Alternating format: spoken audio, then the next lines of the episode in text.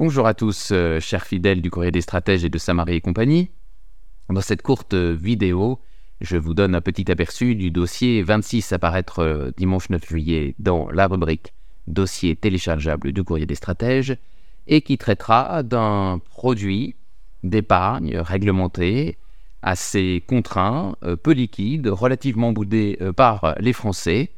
Nous verrons si c'est à juste titre ou pas, qui est le plan d'épargne logement.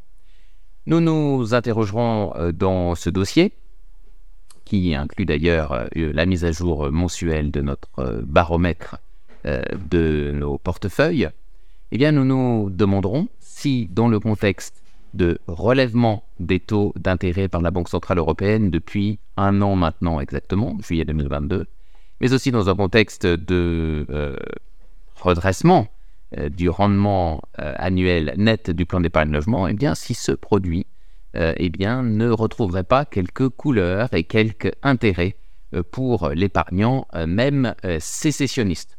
Nous étudierons dans ce dossier l'évolution de ce produit d'épargne au fil des ans. En particulier, nous parlerons du tournant de 2011 et du tournant fiscal de 2018.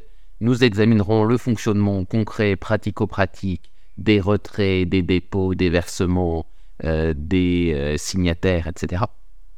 Et puis, euh, dans une dernière partie, eh bien, nous répondrons très concrètement à la question suivante. Si vous n'avez pas de plan d'épargne logement, cela vaut-il le coup d'en ouvrir un en 2023 pour prendre date?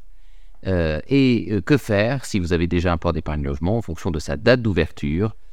Qu'en faire? Probablement, si vous avez un plan d'épargne logement ancien, votre banquier va vous inciter à le clôturer. Faut-il le faire et suivre ses conseils? Toutes nos réponses dans ce dossier 26 euh, apparaître dimanche 9 juillet dans la rubrique du courrier, euh, dans la rubrique dossier téléchargeable du euh, courrier des stratèges. Je ris parce qu'il y a l'une de mes filles derrière la vidéo. Voilà, ce sont les aléas du direct, comme on dit. À très vite. Merci.